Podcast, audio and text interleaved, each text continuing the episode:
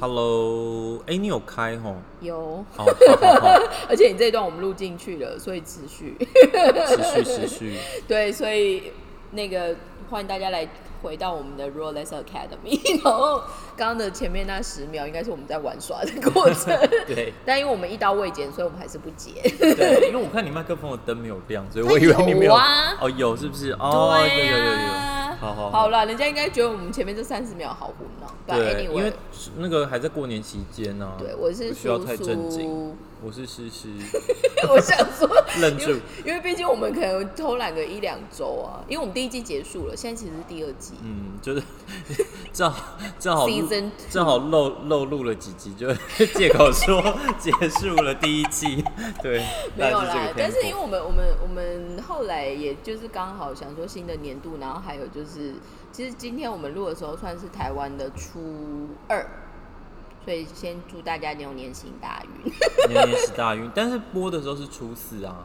但是就还是在过年期间啊、，因为我特特地 他现在在 Google 要讲什么吉祥话？哦，我我是因为我找了一个网页，他说虽然是那个简体字啦，大年初四有哪些习有什么俗 event？与禁忌呢？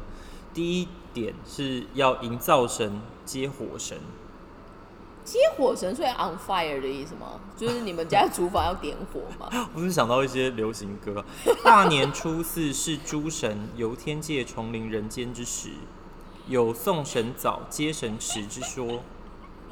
所你以会不会害我们现在大家在听完这一段就马上关掉，我们撑不上去。大家不要忘记，我们这边还是讲我们的那个纺织服装产业，纺织产但是我们这一段这个的插入点，只是想要证明我们这个产业人真的多才多艺。对，就是今天要应该，所以现在应该是大家在吃大餐的时候啦，简单。应该开始要走春了，但是今年我我因为我昨天刚好跟台湾的朋友就是有碰面在日本，然后我发现一个非常有趣的事情，昨天是大年初一嘛，对，所以我们刚好就想说，那就是去很久很久没去，所以就是去了浅草观音寺。哦，然后非常有意思的是，你知道那边超多人以外哦，嗯你猜都是哪里的人？嗯。现在如果去浅草，现在如果去浅草，嗯，昨昨天的那个 moment 去啊，我们遇到最多其实是越南人，哦，是哦，对，为什么？因为越南其实很重视农历新年这件事。哦，然后跟我去的那个朋友蛮有意思的是，他其实是医疗产业，嗯他是做手术台的，蛮酷的这样，手术台的 sales。然后他主要是负责整个，我们后来想一想的结论，他应该就是儒家文化圈啦，所以就是包括什么台湾、中国、南南韩、新加坡，然后越南这样。然后这一些刚好这一次过年，所以全部人都放假，就真的都没有人嗯，上班，所以就过农农历年的这些对对对，所以他就顺，他就反正他就想说就这样，那就顺便就就请个假这样，反正客人也不也不在。但 anyway，我们昨天去的时候，我们也在研究说为什么浅草就是，因为我们一开始还在想说现在都没有观光客，所以会不会浅草就是很惨还是干嘛？嗯，结果意外蛮多人，但是后来发现就是越南人最多，可是前就是观音观音寺吗？前朝观音寺，观音寺是为观音寺跟过年有什么连接？它其实算佛教，哦，那这个有点像是日本过年都大家不是会去哈兹摩吗？那哈兹摩可能就会去神社啊、神宫这一类的，但是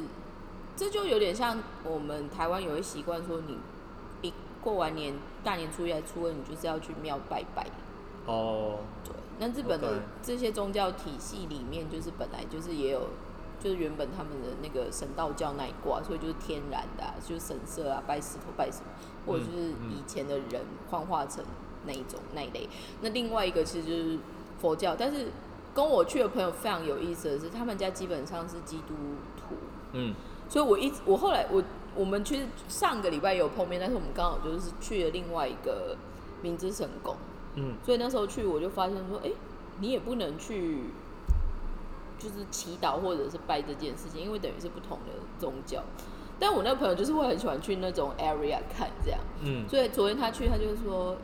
呃，浅草观音是非常特殊的是，应该大家现在比较很难有机会可以来日本，但是基本上你去日本各个神社或者是这些东西是不会烧香的，嗯，浅草观音是会烧香。哦，他们有在卖一把这样线香这样子，然后你可以就是像，所以我们昨天去也真的有人看到很像在台湾的时候，大家会拿香去弄嗯弄头还是弄弄哪里这样，嗯所以就觉得蛮怀念的。But anyway，为什么会跳来这边呢？但是我突然想，最近也有听到另外一个有趣的消息，就是因为日本现在外国人不是很方，就是不是很 easy 可以进来嘛，嗯所以有一些工厂其实现在面临缺工。可是这一些国家里面，我们反而发现一个很好玩，就讲回来我们的产业，就是说，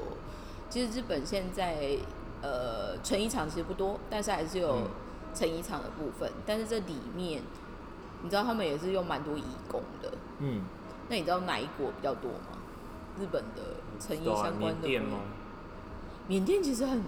很少哎、哦最多还是越南。哦，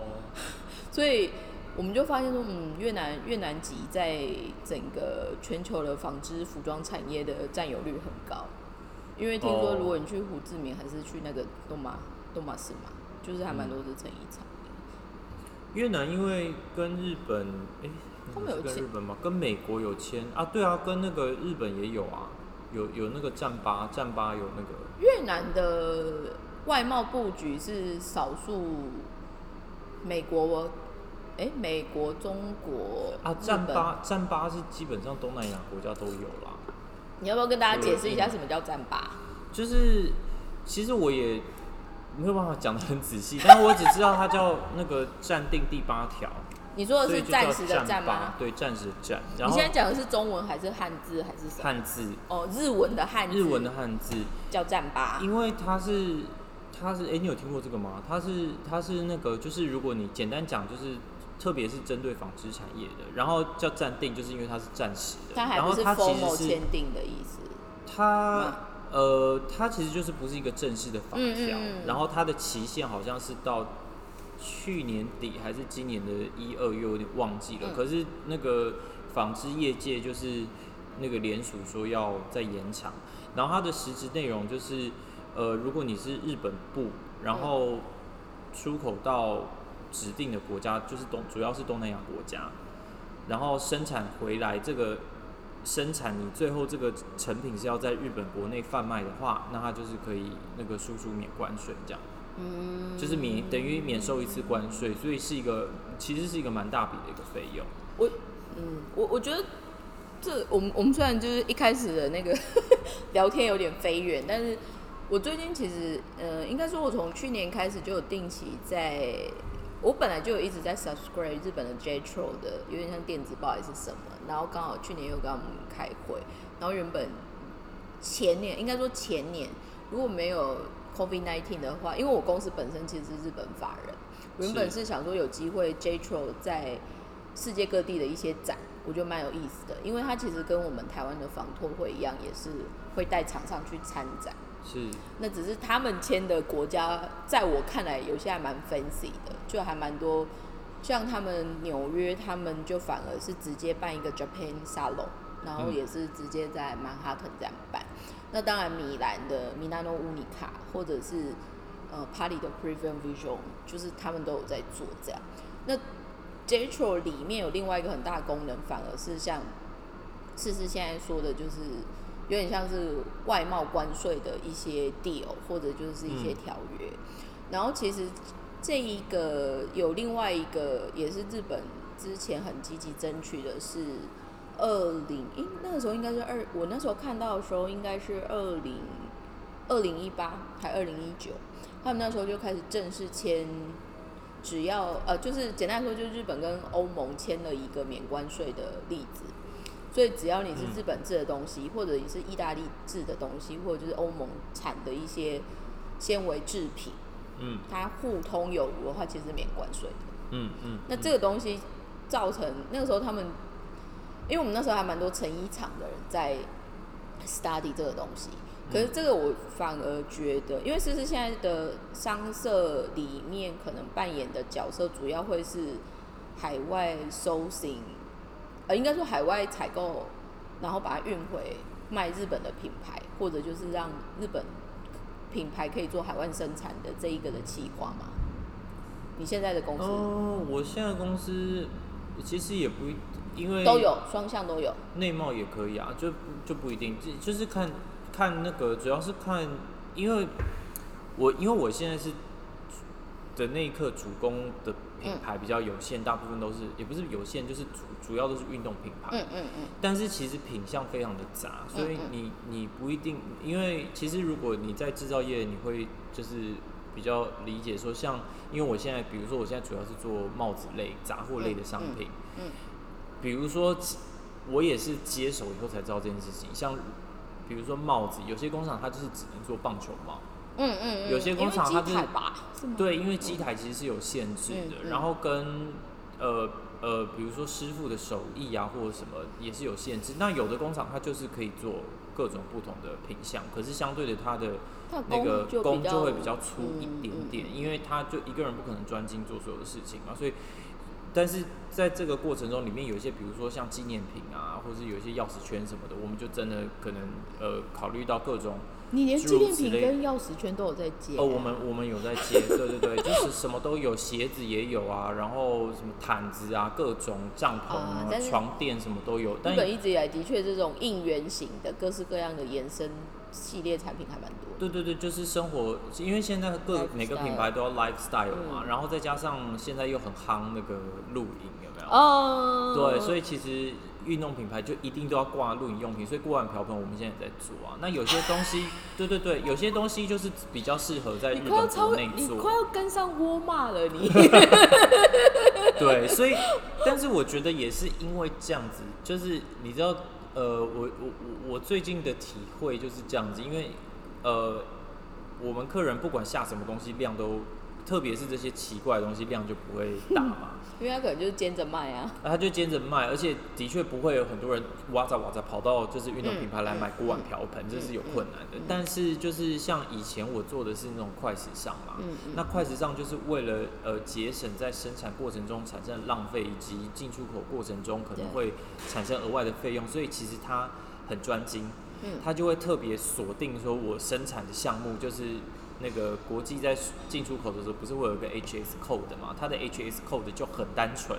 就是这些这些款项，所以它就会有很很很，就是很多不必要的浪费是被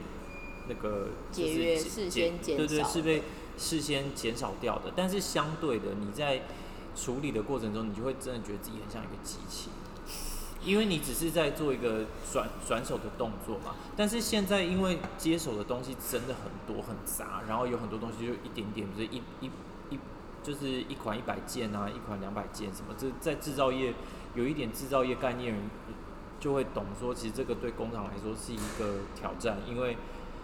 他不想做，其实其实最简单最简单的一个概念就是说。因为其实你的生产工序它可能有分好几个阶段，那你每一个阶段从你开始到结束，如果你是工人好了啦，举例来说，如果你是工人，比如说你是今天裁布的，或者是你是组装的，或者是你是车缝的，好了，那这个东西这种东西如果又是技术活，所以原则上车一百件的熟练度跟抽一千件的熟练度跟车一万件的。那个熟练度是完全不一样。那就产线上面的人，其实他们越快越好嘛。就是你一一个小时里面车出越多件，越熟练，其实你的产值是越好的。所以这些我们后来有发现，就是小量这件事情，就与工厂来说，除了它原本的 capacity 没有办法满足之外，还有另外一个东西是，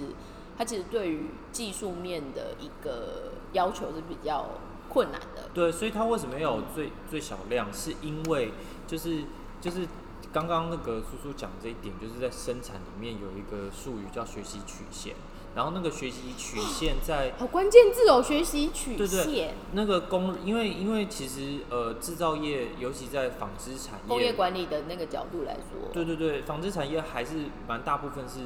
人手去去操作的嘛，那这个工人他的学习曲线在一开始的时候就会非常的平缓，然后然后然后当他当他就是效率是差的，然后再加上那个损耗是高的，就是他可能呃，如果用那个比较电子产业，电子业会讲良率嘛，但是我纺织业比较比较会讲是损耗。嗯那你损耗一高以后，这个对公司来说怎么样都是一个损失啊。所以嗯所以其实你一定要呃拉到一定的量之后，它才会那个那个成品才会呃才会比较平均的是好的。应该说最好的效率啦，最好的 performance，最好的效率、最好的表、最好的品质，这样。那所以，所以当他比如说，假设他今天就是没有满足他的最小量，那他就变成会有很大的损耗。那那个损耗就必须要被计算成损单纯的损失嘛，所以他要把这个损失考虑进去，以至于它报价就比较贵。所以，所以我觉得这个也是大家要在看说，为什么你会觉得，哎、有些有些呃，比如说像什么 Zara 啊、什么 H&M，他们可以做到这么便宜，因为它量大。但是如果你去一些比较小的品牌，尤其是一些比较独立的品牌的时候，为什么他们很需要支持？是因为它真的没有那么庞大的客群去支持它这个品牌的那个存续嘛？那但是问题它，比如说它一个衣服，它就是只下一，它可能只能下几十件，根本不到一百件。那这个对工厂来说也是一个负担。它它它的那个买原料也是一个那个成本上的负担，所以它这个产品就必须要是贵的，不然它没有办法支撑它整个品牌的营运。所以我觉得这种的品牌更需要大家去支持，因为他们都过着有一餐没一餐的日子啊，这是一个呼吁。你看看你换了一个地方，脑袋都换了。没有我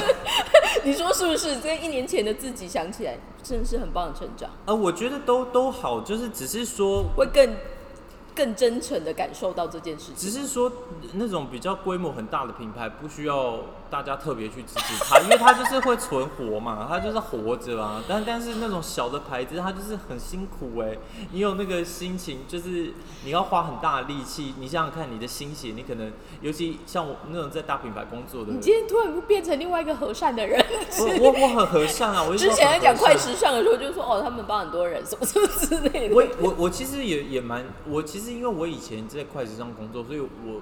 如果我自己没有办法相信那件事情，我就没有办法在那个地就是方洗脑，还是还是得就是先说服自己，相对相信这个价值。对，可是我真的的确也没有觉得它不好，因为我觉得有些人他的确在呃，就是在你知道经济上的考量来讲，他就是没有要把那么多钱花在时尚上面嘛，所以在这个呃架构下面去快时尚采买就变成一个很合理的选择。但是如果说你今天有一个比较呃宽裕的成本支出的话，其实你不妨去考虑一下这些，其实也是很需要支持的一些。如果你真的觉得它够好，好的东西就需要被支持嘛。其实前提是前提是那个东西是好的，因为因为我现在做的品牌是有有些东西是因为呃。我好像不太适合讲什么名字，但是我现在做的品牌，它有的时候也会让我觉得，就是嗯这样子的感觉。太贵了，就是怎么贵怎么用。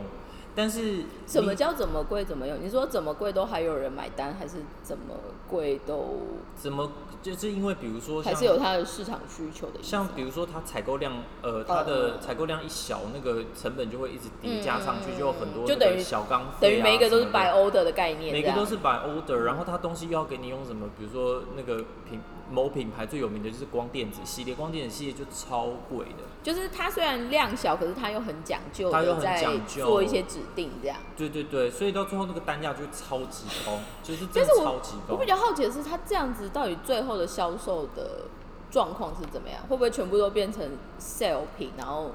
正价也卖不掉，还是怎么样？像哦这样子的品牌的投资有没有它的意义？还是你们觉得呢？以供应商的角度来看，得啊，我觉得其实为什么我觉得运动机能其实是一个呃蛮怎么讲蛮，我觉得是一个 win win 的一个方向。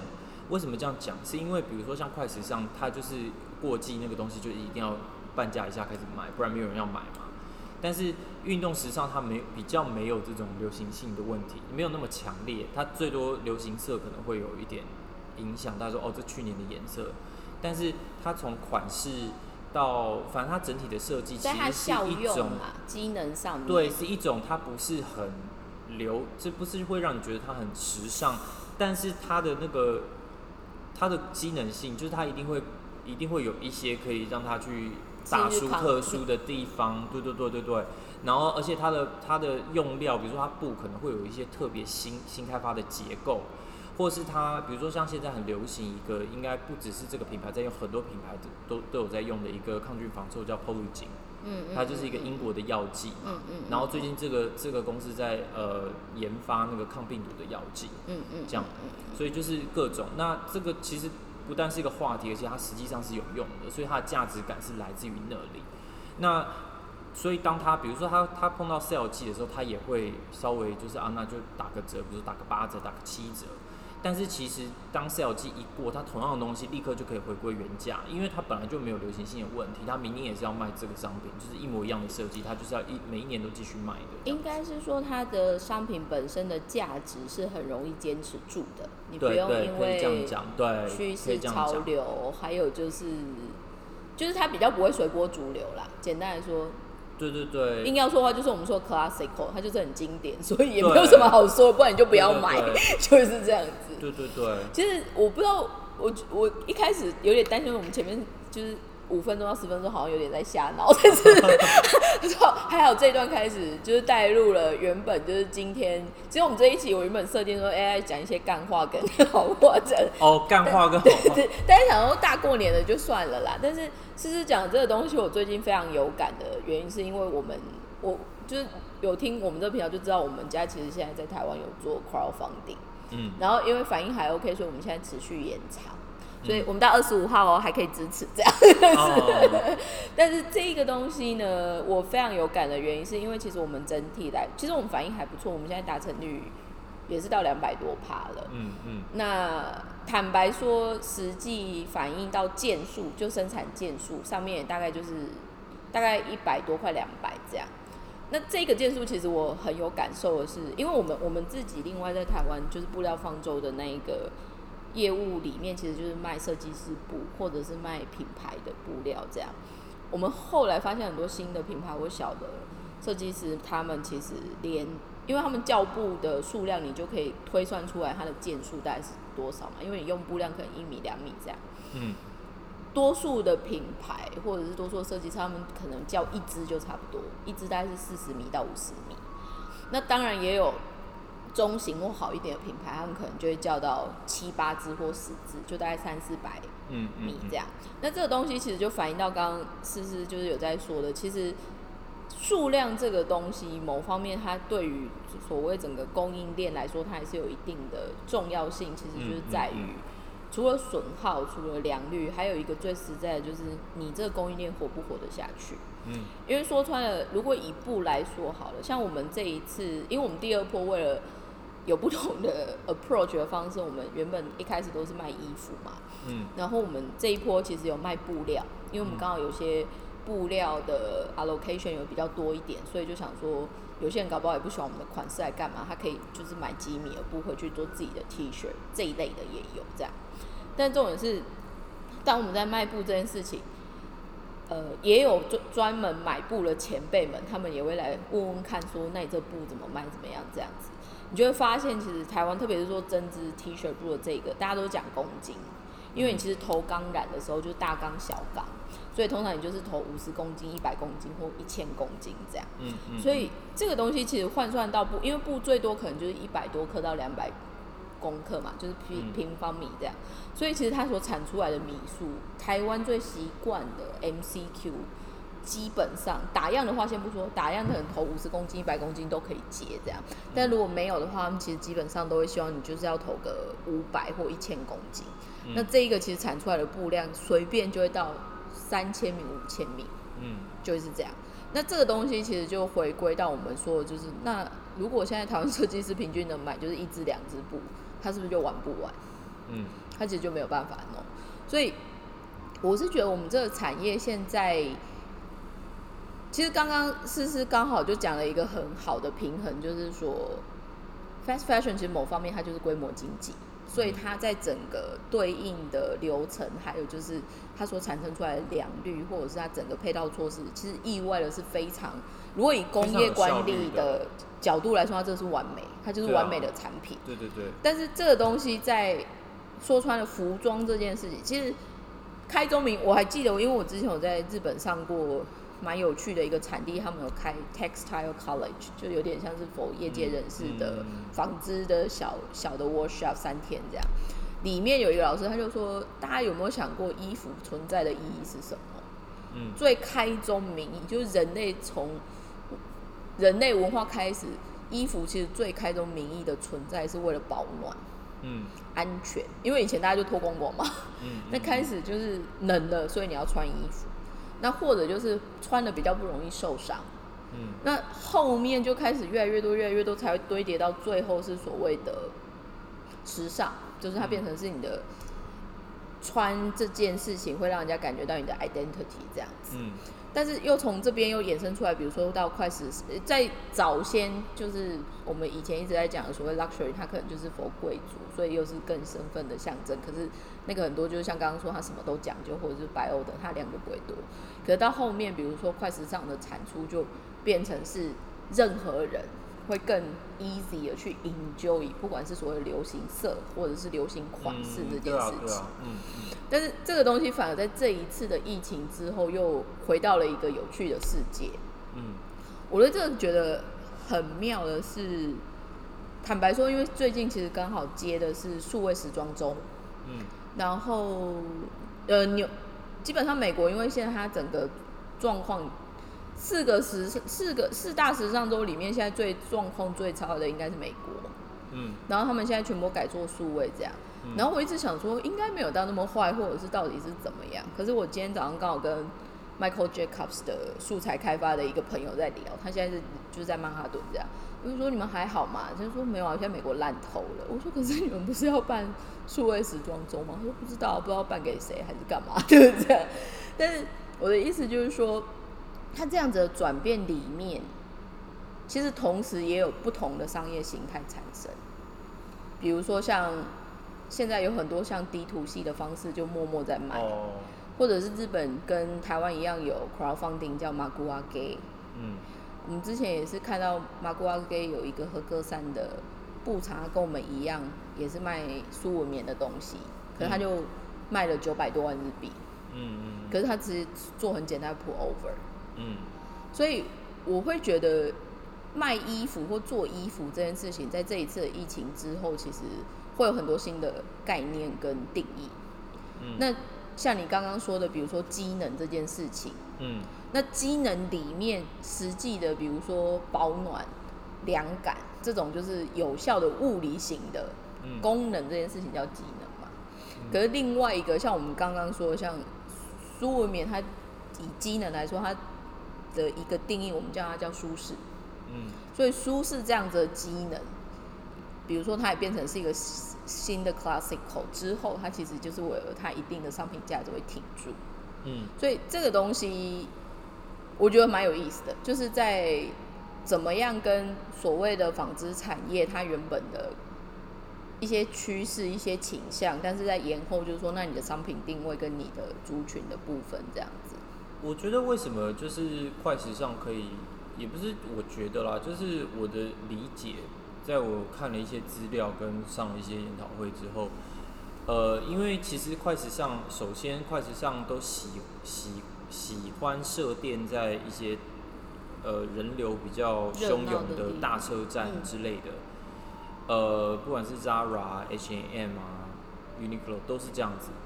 他们就是要冲那个替代率嘛。就你下班回回家想说啊，明天不知道要出席什么场合，女儿女儿的那个钢琴独奏会啊，或者是什么，你就是买一些为了明天那个场合，然后很便宜，就是很便宜，因为你没有太多的成本花在这个上面，可是你又需要一件新衣服的时候，你就会去进行这个消费。但是在疫情之后，因为到处都在到处都在风风停停，风风停停，然后大家也不去公司了，都在远端上班，所以其实基本上你所谓的适应不同场合的这个需求变得很低，那你你自然而然就会去呃聚焦你在时时尚上面的花费，比如说你本来在时尚上面的花费可能都是一样，比如说你现在这个成本没有降低，可是你不需要去买这么多件衣服了，对。你只是要你只需要去买一件你真的喜欢、真的好的衣服。嗯嗯，我觉得这是嗯。首先第一个，就是你不嗯。像以前你会就是分散你的花费，而是会聚焦你的花费，这是第一个。然后第二个是啊，就是因为你已经基本上都是在房间里就可以做完所有的工作嘛，你很少出门，你的但你移动空间所处你移动的空间，所以你你其实现在穿的衣服，为什么我觉得机能性反而是未来就是特别是在疫情之后变成一个很很有噱头的的现象，是因为你大部分穿衣服的时候，你人是在室内，你需要感觉到舒适，所以你就会很重视那个东西，它可以真的实际上带给你身体什么样的感觉。那你你你，它有它有一个，反正它有一个机能性的叙述，你穿起来你也觉得爽，反正我就是觉得舒服。但是这个东西它同时又是你可以出门的，因为你出门你就可能套个外套啊或者什么，你不需要再换其他衣服，你可以立刻去附近那个超市采购啊，买个便当回来啊什么。这我觉得这个应该是欧美啊、日本现在很常发生的一个现象，所以这个连带导致以前那种像那个。呃，为什么各种那个百货公司现在都都在苦战嘛？那是什么 Marc Jacobs 啊，然后什么名牌其实都设计师都没品牌有什么人现在其实很 suffering。对，现在很 suffering，主要就是因为现在那种现现在他们说要叫那个日本叫 seamless 嘛，就是没有场合，哦，没有场合 OK，对，也你你的你的那个你现在你是 seamless，所以你的 seam 是紧紧，就是那个那个 atmosphere 的那个场合。对，是无无场合的，因为以前你去采购，嗯你都要买什么西装啊、衬衫什么，现在这些东西都不要了，你就是一个棉 T 啊或干嘛的，到哪里都可以去我。我觉得这个这个就回到一个，因为我们那一天我不知道在看看一个东西，我觉得很有意思，就是嗯，台湾其实这几年在推所谓的软实力，就是文化这一块、嗯文创。那在这个里面，除了我们一般看的一些思想面的启发，比如说包括什么呃文化的感受，或者就是多一点文化活动的这个部分，其实有另外一个很实实际的在做的方式是改善所谓的硬体空间。嗯所以举例来说，现在有很多公单位开始做美化，比如说嗯国小盖的更 chic，或者嗯就是办公室也会弄得更有型。嗯因为这种东西就是有点像潜移默化这样子。可我那一天就有看到一个有一个例子，我觉得很有很特别的感受是，他应该是某一个国中，嗯然后他把他以前的有点像是他们他们以前是好像阶梯型的教室，嗯我不知道是音乐教室还是什么，反正就阶梯型的教室。嗯可他们现在就重新整修之后，就变得就是就是很很明亮，然后很开放这样。嗯所以他就开始，他就侧拍了就是学生在使用的那个场景。可是我觉得那个场景给我一个很有意思的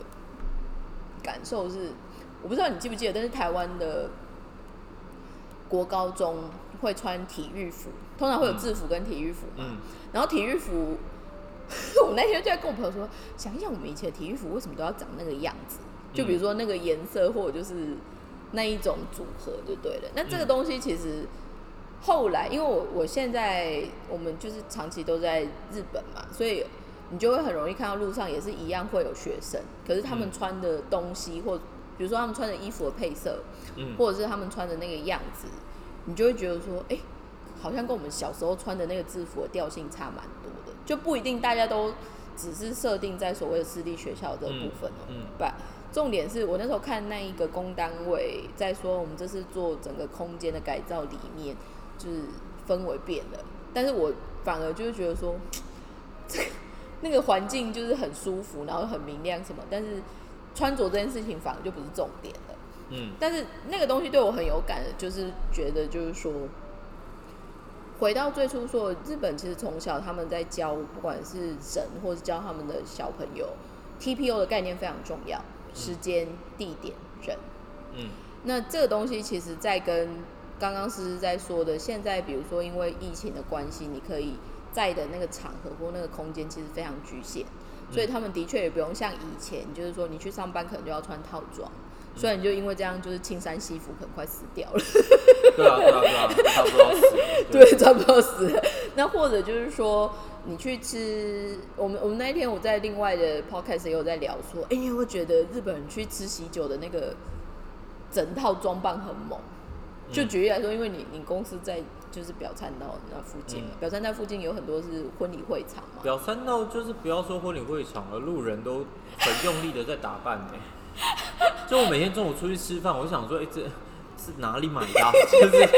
而且而且通常像我们凡人，不就是一天，凡人。就是你身上有一个我我腰包，觉得我们今天我们今天会有那个彩蛋，因为我刚好帮思思录一段，大家看看他是不是穿的是凡人的样子。对，就是你身上有一个单品，你觉得呃很有自信就够了。但是我觉得表三道的人就是会，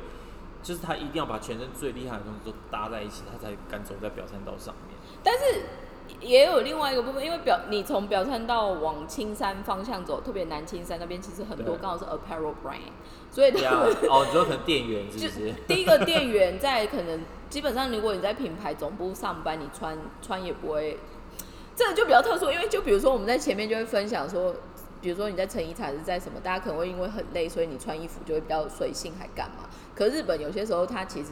反而，如果你是在那个 brand 工作的人，你平常的样子就是应该要穿那个 brand 的调性。哦，对了，是是是，这个有这个对，然后再来的话，那边还有就是包括，就举例来说，如果女生的日本的日日本杂志里面，以她的职业别去说那个职业最适合穿什么样的穿搭的话，本来南青山那一带就是很多是 PR 公司。嗯公关公司，嗯所以通常就是设定最欧夏类的欧内赏的那种样子，或者是最欧夏类的 OL 们，就会是以南青山的公关的这一个 keyword 在穿这样。所以那一区本来就是比较特殊。那这个就是回到我们就是一直陆陆续续在我们这边讲的，就是说，因为每个人的预算、每个人的生活习惯、每个人的看法，你会做的消费选择其实都不一样。可是就回到刚刚是，就是说，哎、觉得那种小品牌反而有些时候，如果大家心有余力，真的要去多支持，因为它其实背后所要花的成本，或者是它营运的东西是比较辛苦但是我觉得就蛮值得支持的。但是我觉得现在很多时候就举例来说，什么叫好东西？因为这就回到一个很实际的，就是说现在人很多时候消费，他们可能是看，比如说网红推荐，嗯或者就是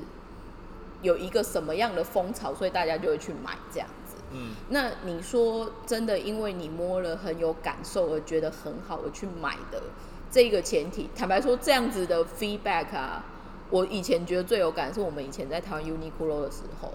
嗯因为客人就会觉得说，哦，你这个摸起来这么舒服，比如说 Supreme 的 T 恤好了，他说、欸你这摸起来比较软，或者就是说一样是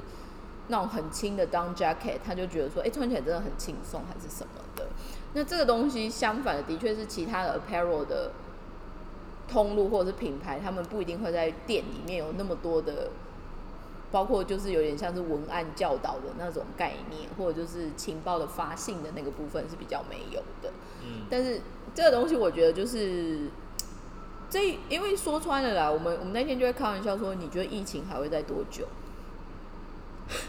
我我自己，因为因为我们我们家人每一年原本都会来度假，所以今年我家人就在那边嚷嚷说，哎、不能要在台湾度，好久没在台湾度假，不知道要干嘛这样。可是这 complain 我后来跟我周遭一些朋友聊，大家都也都说，对啊，我们以前过年也不会在台湾台湾过这样。然后我就会想说，嗯，那疫情之后越来越长这件事情，台湾人还可以怎么样继续去享受这个没有办法移动的这件事情？但是如果以疫情来说啊，我我个人觉得应该至少在两年，就是不能整个移动啊，还是不能整个自由的动的部分。那那一天有一个说法叫做新冠肺炎的元年，嗯。所以在 肺炎的三年前，嗯。你很多东西，不管是你的生活起居、你的人生看法，包括是你的一些选择的部分，它其实就是一个很特别的转换期。嗯。可是这一些转换期里面，就会延伸到说，我觉得其实到最后，怎么样会触及你的决定，就会变成是感受。就举例来说，穿衣服舒适这件事情的感受，买东西觉得，诶这个好像比较贵，可是你好像知道它背后有一些打动你的价值，还是认同，你还是会觉得说贵一点，我还是想买。或者就是说，现在也有很多那种就是感觉很有趣的小农啊，还是什么，大家就是都会支持这样。嗯所以我觉得未来的一个不管是产品开发或者就是一些想法、感受的这个概念，或许会越来越多吧。其实就像，其实就是鉴赏度吧，就是像那个以前以前那个国中的时候，你有在收集棒球卡的人，你偶然获得一张卡，你觉得哇，这个卡真的太有价值了。然后说，然后你就到处去跟周围的同学说，这个卡很有价值，我花了好多好千辛万苦才得到它，可是周围的人就是完全无感无感，想说这是什么啊、其实就是这种感觉嘛。你就是你就是，如果说你今天真的 care 这件事情的话，你自然就会多去做一点研究。那你越做更多 study 摸更多东西，看了更多的，就是不管是时尚的资讯也好，或是看了更多穿搭图啊，你就会觉得，哎、这个哦，也也许这个风格或者这个东西，就是其他就是放在我身上是最适合的，或是他这个就是这个东西就是我认为最好的。那那个那个你的认为其实可能就会跟大部分人的认为就会有接近。可是如果说你就是呃平常也是，如果说你本来就对这件事情没有兴趣，那可能就可能就不在讨论范围之内。但是如果说你平常比较呃疏于去接触这方面资讯，也许你就会不小心做出了错误的决决定。因为有的时候我们都会买了那个很贵的一个单品，但是不知道事后发现其实我没有那么喜欢它，而且也不知道到底要在什么场合穿它或什么。这个在呃，这个这个在我二十几岁的时候，天天在上演这样子的情节耶。但是我现在现在是有点觉得，呃，我就算花了很多钱买了这个东西，呃，我还是自己会觉得穿出去的时候，我还是会觉得有一点不一比较样。对，会觉得有点不一样。就算别人不欣赏，我还是自己会觉得它就是一个我最喜欢的东西。只要我觉得只要这样子，其实就够了。嗯，对啊，所以你觉你相信那个是好的东西，它就是好的东西。因为消费就是一个让你自己爽的过程嘛。这个这个很重要，因为我我们其实这个礼拜三，我刚好跟另外一个日本朋友，他也是做，简单来说它是做也是偏传产，可是它是更职人的部分，嗯然后他产出的东西就是有点像是器皿，嗯或者就是真的就是一个小工具，桌子啊、椅子、眼镜这样子。然后那时候我们就在，因为其实我们两个做的东西某方面就是就很小众，嗯可是我们那时候就在讨论，他他的感受其实很好玩的是，他以前其实最早是有点在呃东日本的东北的一个阿托利耶里面，但是他们有那种就是有点像推广的 store。那我那个朋友比较好玩的是，因为他 original 他是加拿大人。嗯那刚好就是语言交换是一些因缘机会，他就在日本的东北，就是帮他们做这个推广。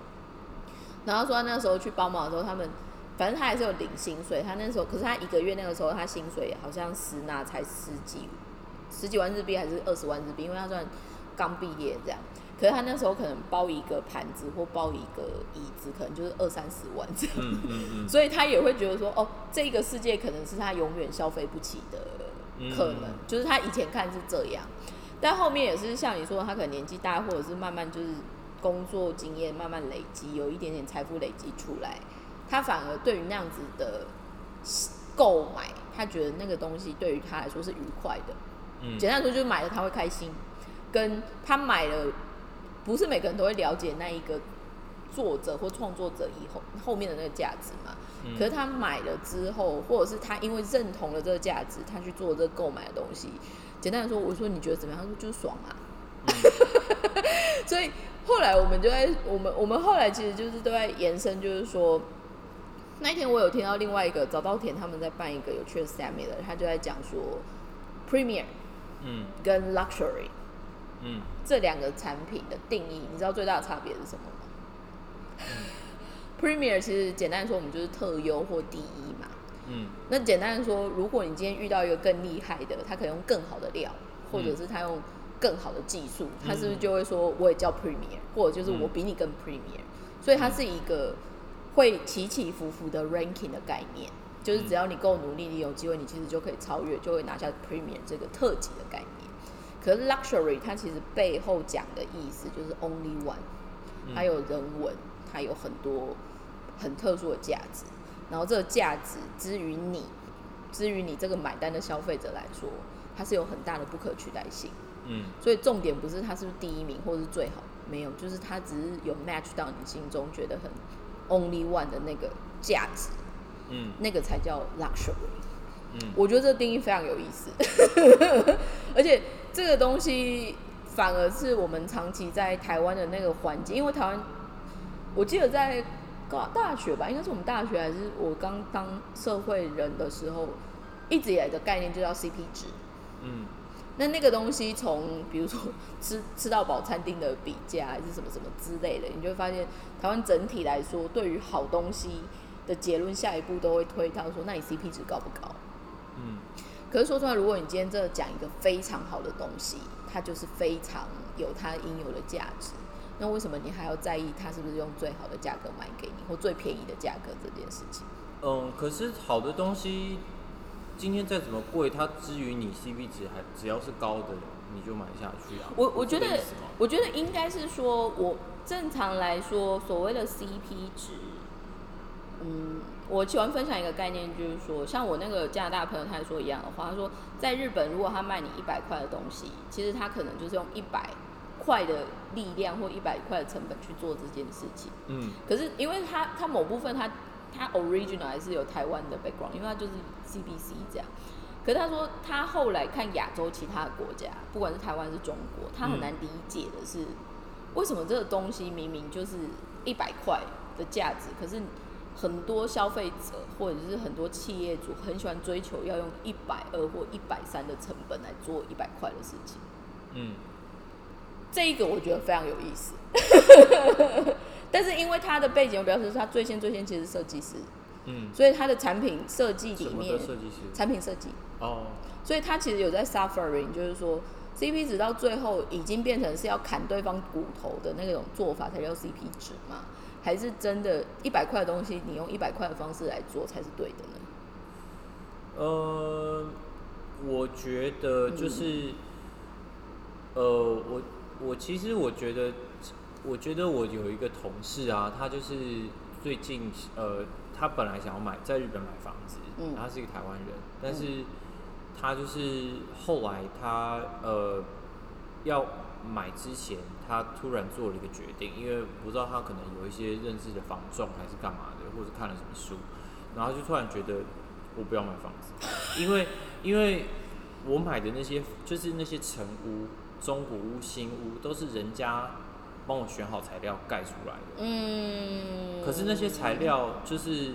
一般一般你在这种，尤其是很多那种呃大规模这边那种曼熊，就是那种大公寓啊、公寓大厦，就集体型公寓的那一种。对，那种料都是因为他一定要把成本摊进去嘛，所以他也不会用他不会用最好的料。可是他明明知道他可以用很好很很好的价格买到很好的料，只是那个地点不一定那么好。就是你一定要有一些东西是你要去 suffer 的，比如说他可能呃地点他可能就是没有办法住在东京，他可能要真的是搬到没有什么，是可能真的是有点荒郊野外，因为他买地自建嘛，最后变成这样子结论。但是他就是那个建材，他一定要用最好的。那我觉得，我觉得其实如果说今天一个比较好对 CP 值一个比较好的诠释，其实就是、就是在这个上面，就是你没有办法什么东西都是用最好的最好的叠加最好的最好的最好的最好的，因为最后那个出来的东西会没有意义。就是它可能真的是世界无敌的好，可是那个好是没有意义，因为它不被需要。所以我觉得今天 CP 值的定义可能应该要是被需要的好，就是它虽然是好东西，可是它是被需要的。我觉得我们，因为我们这一个我们这一节的时间也差不多，但是最后呢，如果以我个人想要推荐的一个，大家如果有空想一想的话，去思考一下，对于你来说 CP 值是什么就好了。嗯，因为多我我们现在讲就是社、社会给你的嘛，比如说社会就会告诉你说什么叫 CP 值，一百块的东西我可以用八十块买到叫 CP 值，可是我刚刚讲另外一种 CP 值，我、没有没有，就是一百块的东西用一百块的那那可能不叫 CP 值，那可能叫弹丢而已，单纯叫 单纯赚到。但是你光你你很久没回团，但是你下次去你就知道，你光是去看我们康世美跟屈臣氏的买一送一，你就会知道真的是有点疯狂。但是我的意思就是说，这一集如果最后如果我们期待说给大家什么样的刺激还是什么，我觉得就是真的有机会去想一想普世的一些价值，嗯，在对于你自己身上的定义是什么的这个部分，我觉得其实蛮好玩的。然后我们这一集就到这边喽，感觉最后默默地就是走到了哲学的这个部分。对，应该大家还是我觉得我们这个频道还是有那个充满了希望跟，但是我真的觉得充满了 CP 值。我们又没有收钱，所以谢谢大家时，听众要付出时好啦好啦，。但是我我觉得，因为我们前面十分钟有点闹，他搞不好就走了。真的，那要不要再补十分钟？不用，所以今天就是谢谢大家回来收听 Rolex Academy，然后我们这边开始就是第二季的第一集，然后这是一个希望大家听的会觉得，哎、做这个产业还是觉得蛮多小小幸福的感觉的一个频道，这样，谢谢大家，拜拜，拜拜。